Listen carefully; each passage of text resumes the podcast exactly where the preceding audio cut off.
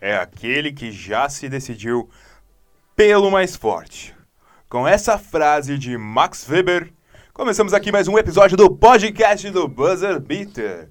Em clima de despedida, porque tá acabando a temporada da NBA, né, Felipe? Tá acabando a temporada da NBA, assim como acabou a minha saúde.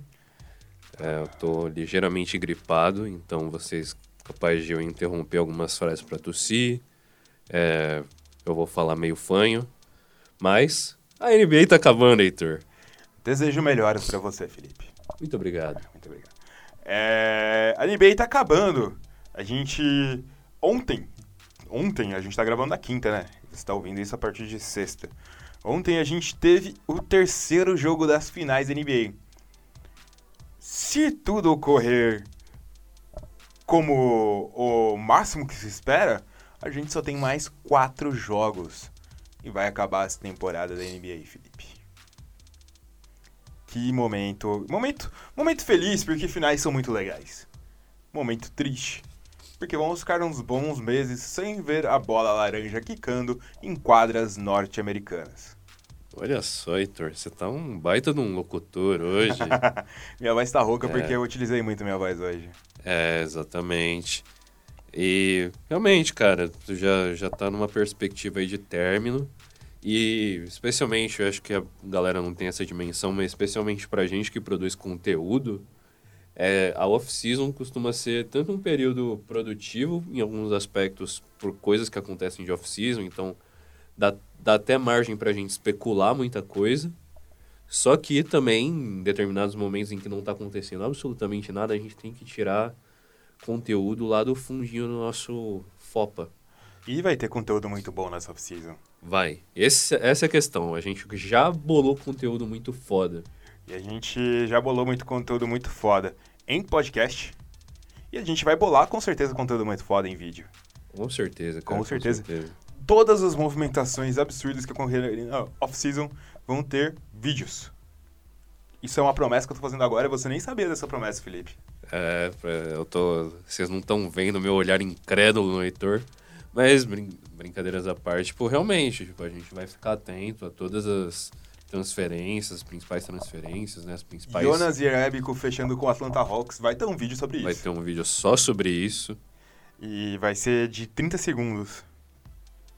30 segundos no máximo para falar sobre. Porque eu acho que Jonas Jerebico não merece mais do que isso. É. É um destaque que eu queria fazer também das últimas semanas, sua participação no podcast do Café Belgrado. Ia falar exatamente sobre isso. É, foi, como diria Guilherme Tadeu e Lucas Nepomuceno, grande momento do Buzzer Beater. Grande momento, inclusive eles até meio que revelaram um apelido seu aí, né? É, é alguma parte obscura da internet me conhece pelo meu corpo. É. Me chamam de Heitor Nu, mas isso a gente deixa para outro momento, que não é o momento de falar disso agora, né? Com a certeza. Gente, a gente tem que falar do grande momento de outra pessoa, grande momento de um time, né? Toronto Raptors mais perto do que nunca de um título da NBA, Felipe. Cara, que maravilhoso, né? Eu estava na NBA House também no domingo e fiquei triste. Enquanto bebia sete copos de cerveja. Como pode ficar triste bebendo sete copos de cerveja, né? O Toronto perdeu. É que tem gente que bebe sete copos de cerveja porque está triste. Foi quase isso, foi quase isso. Mas realmente, é, falando sobre o primeiro jogo, tipo, deixou a gente muito feliz. O Toronto já partiu ganhando, né? A gente esperava até, tava até com um pouco de medo. Mas aí teve o o caso infeliz aí, né? Momento triste, momento muito triste. Da... A lesão do Thompson foi no primeiro jogo já? Foi no segundo jogo. Foi no segundo jogo. É, no, no primeiro jogo ainda, tipo, a gente até compartilhou uma história bacana do Gasol também nas nossas redes sociais, né? Grande Gasol. Gasol que é um ser humano incrível, para quem não sabe, ele ajudou a resgatar refugiados em junho do ano passado, foi isso, né? De julho ou junho, por aí. E nessa época ele prometeu ainda no Memphis Grizzlies. Me pareceu quando você falou isso que foi uma promessa que ele achou que não ia cumprir, né? Prometeu que e se chegasse na finais da NBA ia levar dois membros da tripulação para ver o primeiro jogo das finais. Se você é um dos membros da tripulação e fala isso, você imagina que você vai cumprir isso? O Gasol lá na, no Memphis Grizzlies, na época, chegando na final da NBA? É, no Memphis Grizzlies eu não acreditaria. Pode ser que esses membros da tripulação nem saibam direito. É, o que, que é o Memphis Grizzlies, essas é... coisas. Mas... mas... mas no final das contas ele cumpriu, né? Cumpriu. Levou esses caras no jogo 1 aí, em que o Toronto venceu por 118 a 109. E que o grande destaque foi Pascal Siakam, né? Pascal Siakam foi monstruoso nesse jogo, Felipe. Ele estava pontuando, ele estava defendendo de tudo quanto é jeito. Era quase um Kevin Garnett. Na, nos áureos tempos do Kevin Garnett. Tava fazendo de tudo, cara. Longilíneo. Longilíneo é uma palavra muito bonita, né? É. Longilíneo é uma palavra muito sensual, eu acho. Mas Pascal Siakam era longilíneo, não no sentido sensual da palavra, talvez no sentido sensual também. Nunca se sabe, né? Isso a gente não, não tá aqui para comentar. Mas. E tava correndo. Ninguém conseguia parar Pascal Siakam naquele jogo, Felipe. É, com certeza. E essa aí foi a primeira jogada do xadrez aí do Nick Nurse. E no jogo 2 o Steve Kerr respondeu com a jogada dele, né? Sim. Fez um sistema de defesa um pouco diferente, já coibiu mais o próprio Siakam. E a, o ideal lá, a ideia deles, a, a, priori, era fazer uma defesa diferente no Kawhi, né? A ideia foi fazer que o Kawhi... Kawhi ia conseguir bastante cesta, ia. Só que ele teria que brigar por elas. Com certeza, com certeza. E... Eu achei que Nesse jogo, outro grande momento que a gente tem que ressaltar é de Boogie Cousins. Eu acho que foi o melhor jogo dele nessa temporada. Tudo bem que não tem muitos para comparação, mas cara, ele teve um basquete a lá Nikola Jokic nesse jogo, fazendo passes açucarados, atraindo a marcação para fora do garrafão, passando muito bem. Foi sensacional, né, Felipe? Isso, distribuiu bola, tudo muito legal. Ele só continuou com um problema regular dele, né? que, essa, que ele teve duas faltas muito cedo no jogo, acho que nos primeiros quatro minutos, uhum. uma parada assim. Então, isso atrapalhou, acho que até atrapalhou um pouco o próprio planejamento do Steve Kerr. E, mas também, por mais que tenha atrapalhado um pouco, eles estavam pensando que poderiam contar com o DeMarcus Cousins não mais do que, tipo, 15, 20 minutos, né? Sim. No final das contas, ele jogou quase 28. E jogou muito bem. E respondeu. Uma das coisas que a gente falava no último podcast é que quanto mais tempo de ficar em quadro, DeMarcus Cousins talvez seria melhor pro Toronto Raptors, né? Isso. Porque ele seria alvo fácil pro Mark Gasol marcar ele. Era isso que a gente via. E nesse jogo a gente se provou estar completamente equivocado. Isso, isso. E muito pelo contrário, tipo, ele foi a presença interna que não deixou o Gasol fazer muito do que ele sabe, né? Sim, sim. E outro cara que teve problemas de falta, só que esse cara não respondeu tão bem assim, foi o Sr. Kyle Lowry, né? É, Kyle Lowry nesse jogo foi o Kyle Lowry que eu aprendi a odiar. Isso. A única coisa que ele tem prestado nesses playoffs é a defesa. Exato, exato. Eu acho que isso a gente não pode tirar dele, sabe? O jogador, a, mar, a diferença do tanto de faltas ofensivas que ele causou lá é, em comparação ao segundo, se eu não me engano, ele tem 16 nesses playoffs e o segundo tem, tipo, 9. Sim, sim. Então, mas... É, mas, no geral, ele não tá ajudando o time. Ele deveria ser o jogador que é o porto seguro, né? Só que não é. Não dá para esperar que o Siakam vá ser esse cara. E não dá pra gente ficar cobrando também que um Fred Van Vliet seja esse cara. Não mesmo. O Kyle Lowry deveria ser a segunda maior força ofensiva desse time. Eu acho que todo mundo que acompanha o Toronto Raptors está de pleno acordo dele. E pode falar de todos esses desempenhos, mas ele nos playoffs ele não é tão bem ofensivamente quanto ele é na temporada regular. E aí tem algumas pessoas que podem falar, ah, o Nick Nurse ele se arriscou um pouco também nesse jogo por ter usado só oito jogadores. Por mais que você precise ter os seus principais jogadores em quadro, tipo, você precisa também ter uma rotação de elenco. Porque Exatamente. o Van Vliet, por exemplo, que saiu do banco, jogou 38 minutos. Só que se você olha o resto do banco do Toronto, são jogadores que não dá pra esperar que correspondam numa final. Não. Jory Mix, próprio Jeremy Lin, Chris Boucher. E o OG Anunoby, que se eu não me engano, ele tava lesionado. Tá né? voltando de lesão. É, É, o banco do Toronto Raptors é Fred Van Vliet e basicamente Serge Ibaka e Norman e Powell. Norman Powell. Esse é o fim da rotação do Toronto Raptors. Que estão muito bem nos playoffs. Isso vale ressaltar. Mas a rotação termina aí. E é normal, né? É normal um time nos playoffs e numas finais não ter uma rotação de no máximo 8, 9 jogadores, né? Porque você foge muito disso, você vai colocar gente que não vai ter o mesmo desempenho do que o time, time dessa rotação, né, Felipe? Isso, isso. E eu acho, eu acho que até essa profundidade pesou um pouco na hora de da, da rotação do Golden State, que Uhum. por mais que muitos jogadores do Golden State tenham jogado poucos minutos até, Sim. os principais ficaram mais tempo em quadra mesmo, o, a rotação, querendo ou não, é dois minutinhos que você descansa o Curry, ótimo, cara. Mas uma coisa que esse jogo demonstrou é que, por mais que o Toronto Raptors perdeu esse jogo, ele, de- ele não foi um jogo tão ruim pro Toronto Raptors. Porque Não. demonstrou uma coisa muito interessante. Que havia um caminho para vencer. No momento que o Clay Thompson sai lesionado, a estratégia de defesa do Toronto Raptors é uma: anula o Curry. Anula o Curry no perímetro que tá, tá de boa. Porque ninguém mais do time sabe arremessar bem de três. Com certeza, com certeza. Não que o André Iguodala seja ruim, tanto que fez a cesta de três para decidir o jogo, mas é só daquele jeito que o André Iguodala consegue fazer a cesta de três. Totalmente livre. Totalmente livre. Tanto que você percebe naquele lance, tá todo mundo em cima do Curry. Porque é o jeito que eles têm que fazer.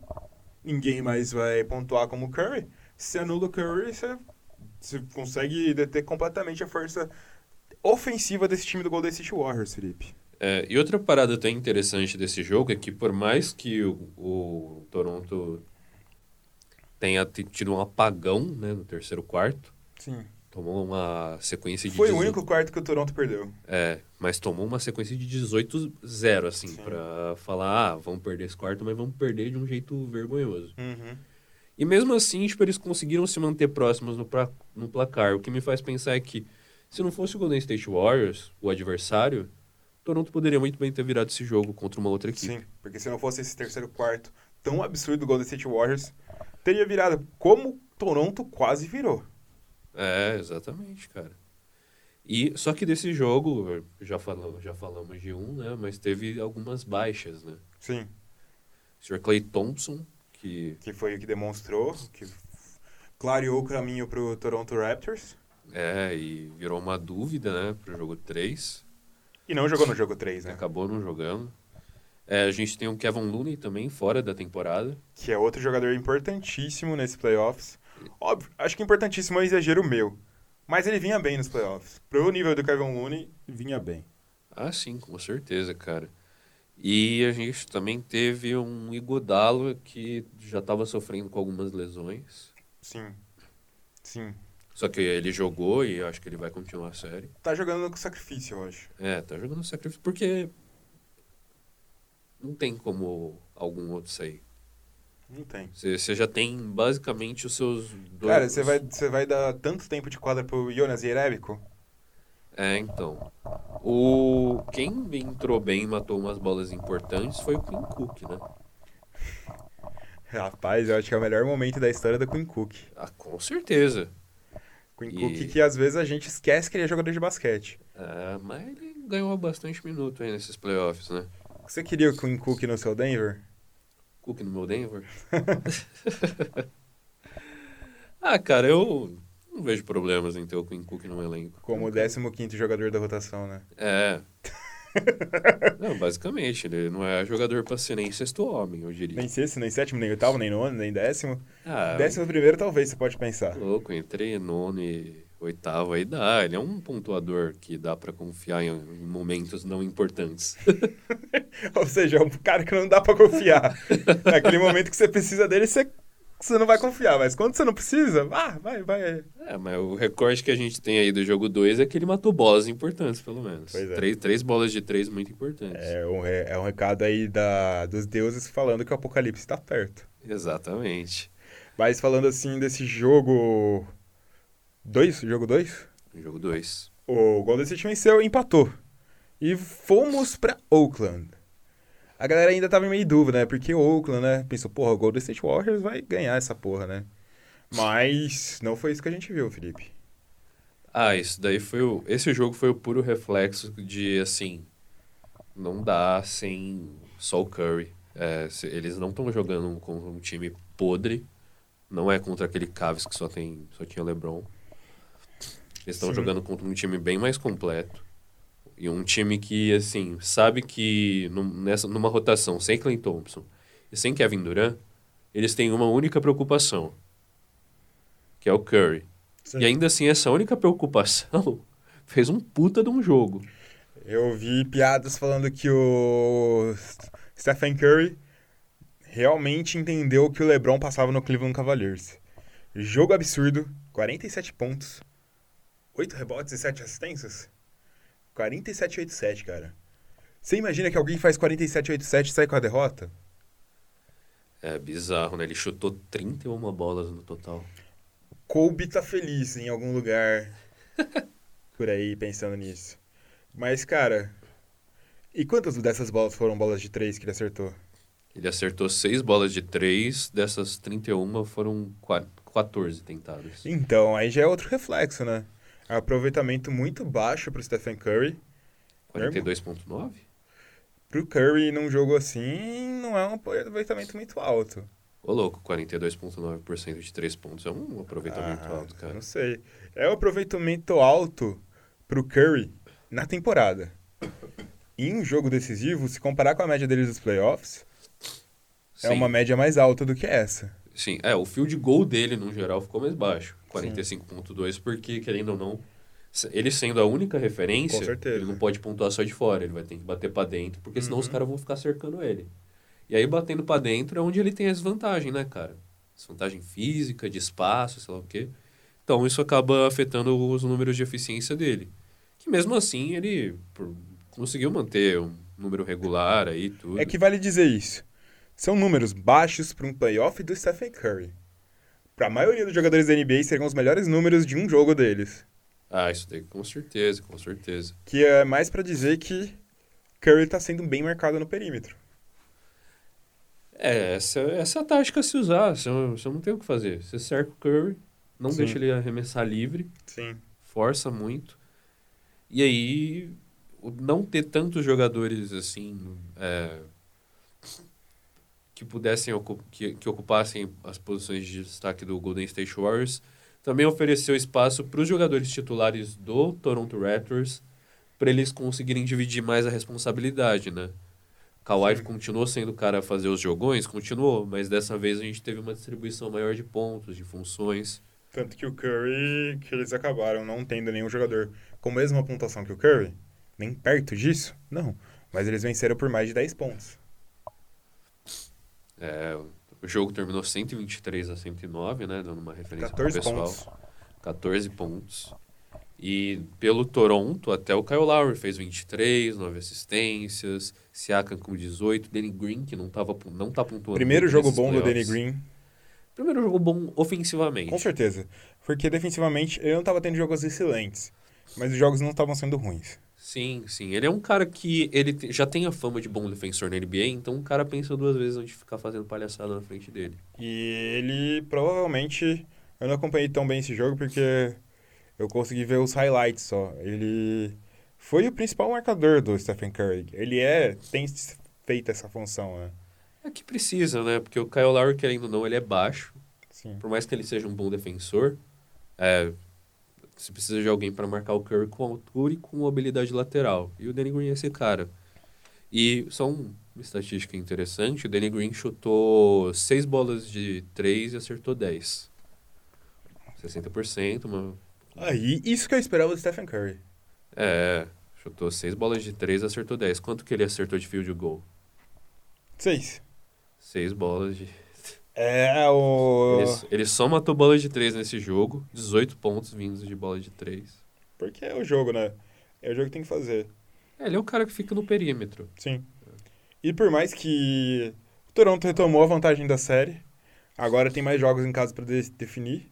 Roubou de volta a série, né? Que é no jargão do basquetebol. E os próximo, o próximo jogo é Oakland, que vai acontecer sexta-feira, hoje. E o que, que a gente pode esperar de prognósticos para esse jogo, Felipe? Kevin Durant não joga de novo. Provavelmente Clay Thompson não joga de novo. Cara, a não ser que eles consigam um milagre que faça Clay Thompson jogar. Vai dar Toronto de novo. Eu acho que dá Toronto, cara. Pode, a gente pode estar. Tá, o pessoal pode achar que a gente está valorizando muito a ausência do Clay Thompson. Mas acho que a gente, pelo que a gente viu da postura do Golden State em quadra, acho que a gente está valorizando o bastante para dizer que o Clay Thompson pode não ter tido a temporada regular dos sonhos.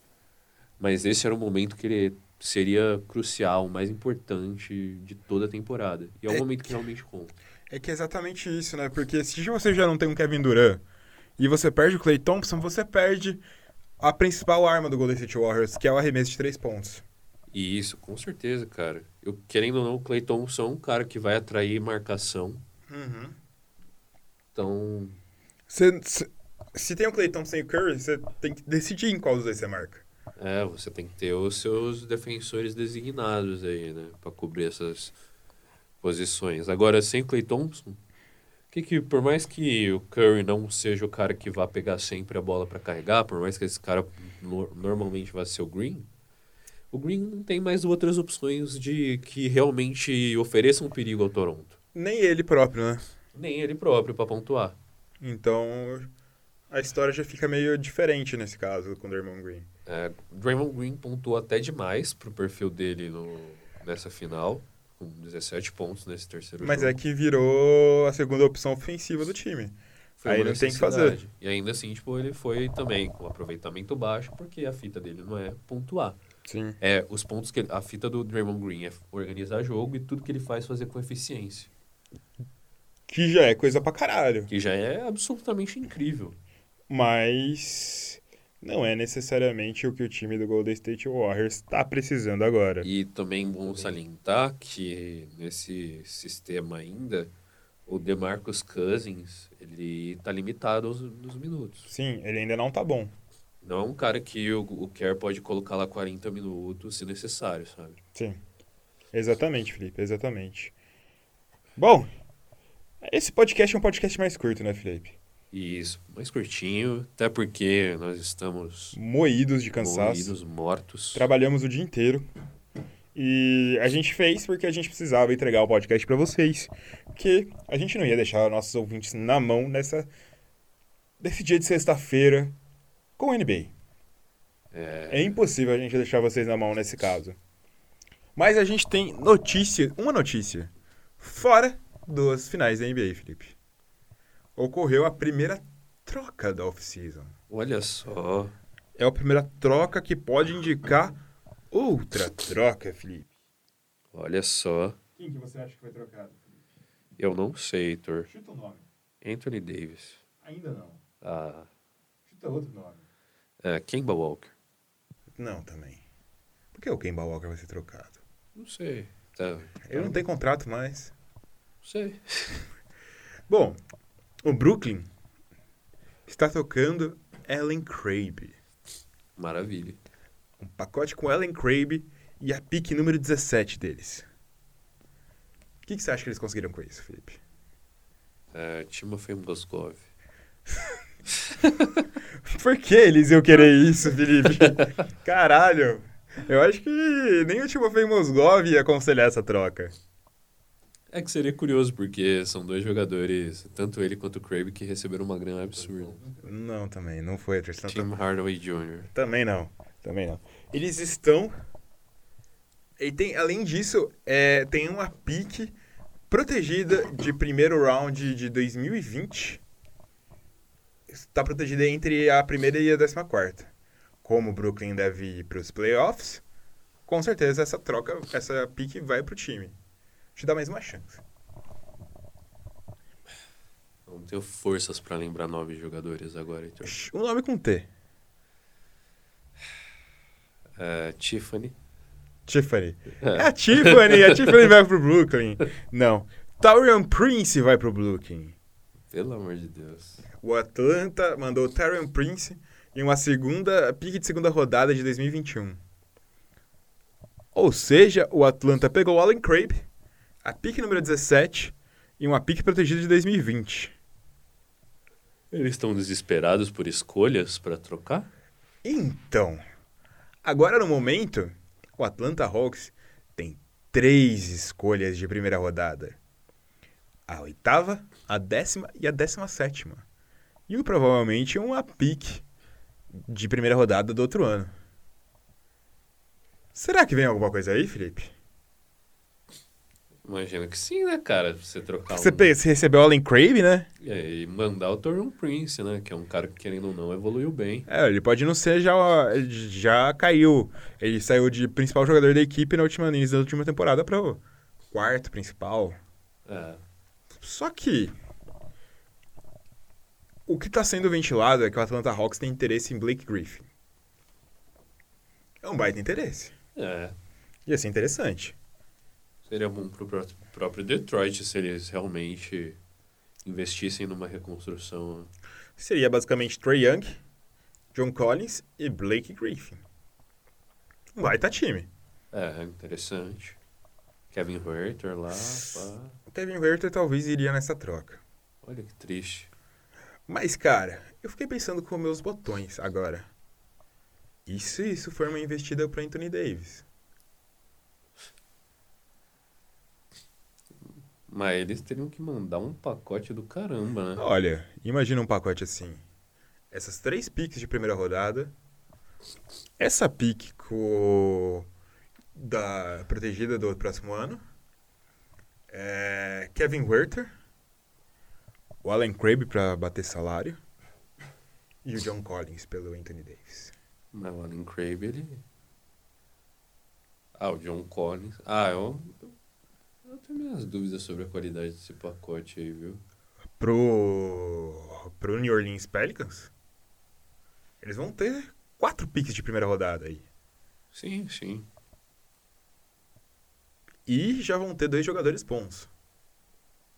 É, tem que ver qual que vai ser a postura deles pós-chegada de Zion, na verdade, né? É, com certeza. Mas é- é, o time do New Orleans Pelicans já começou a ouvir ofertas pelo Anthony Davis. Ah, então bora reconstruir, cara.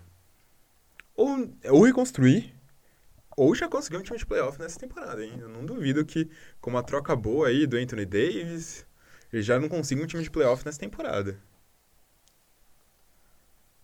É, Porque ele já tem um Julius Randle lá que tá evoluindo ano após ano. Vão ter um Zion. Ele já tem um Drew Holiday. E mais o que conseguirem pelo Anthony Davis. é eu, eu não botaria minhas fichas num time desse pra ir pro playoff. Não é o time que eu apostaria, sabe? Sim.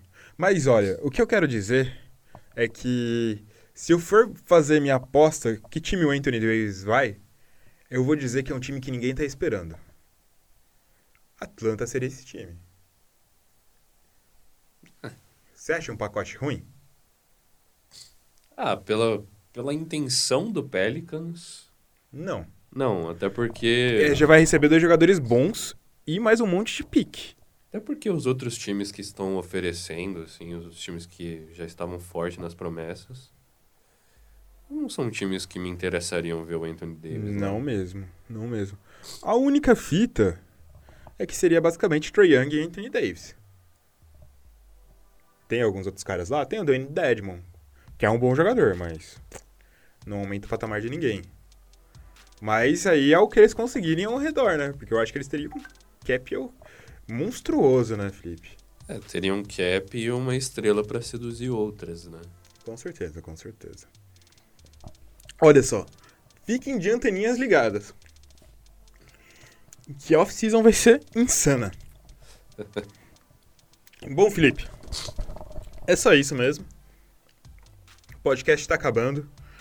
E quem quiser acompanhar o podcast do Buzzer Beater, sempre faz o quê? Ah, cara, ele pode acompanhar em muitos canais, a gente tá em praticamente todos, olha só. A gente tá nas ondas da AM e FM do elevador. É, se, se você colocar um fone de ouvido aí, plugar o seu fonezinho numa parede, numa tomada, você vai ouvir a gente. Brincadeira, não, faz, não faça isso. Não faz isso, não. É, mas a gente tá no Castbox, a gente tá no Spotify. Então, se tá ouvindo a gente no Spotify, dá o coraçãozinho aí, dá... Segue a gente. Segue a gente, principalmente. Se você está ouvindo no Apple Podcasts, né? Não é mais iTunes. Não é mais iTunes. iTunes morreu, Felipe. iTunes está igual nós. Mortos. Mortos. Morto, fit enterrado. Então você pode acompanhar a gente aí no Apple Podcasts. O que, que é bom ele fazer no Apple Podcasts? Ah, ele pode seguir a gente também, né? Assinar o podcast. Assinar o podcast. Dar cinco estrelinhas. Com certeza. Ele pode acompanhar a gente em várias outras plataformas também. Castbox, né? Google Podcasts. Google Podcasts. Tem o Anchor, né? Que é o nosso host. É, o Anchor é o nosso host que distribui a gente para todos esses pra tudo canais. quanto é canto. E tem também o YouTube, né? Que é A o- gente sempre posta o nosso podcast como um vídeo no YouTube. É, então a galera... E além do podcast, tem todos os nossos vídeos lá. É, o nosso conteúdo mesmo. Então, se você tá aí ouvindo no YouTube, se inscreva, curta, Compartilhe. compartilhe. E visite as nossas redes sociais, no Twitter e no Instagram, que a gente tá publicando coisa todo dia. Todo dia. É o Twitter, é twitter.com barra buzzer underline beater br. O Instagram é instagram.com barra buzzerbeater underline br. Várias formas de usar o underline. Isso que a gente precisou usar, né, dessa maneira. Porque já tínhamos endereços. E é isso, galera. Esse episódio foi mais curto porque a gente tá bem cansadão. E a gente se vê na semana que vem. Falou! Vou mandar um beijo pro meu pai, pra minha mãe e pra minha namorada Isa, que eu te amo. Dia dos namorados, isso aí. Dê um afago pro seu companheiro, companheira, parceiro, parceira. Beijo. Te amo, Isa. Te amo muito.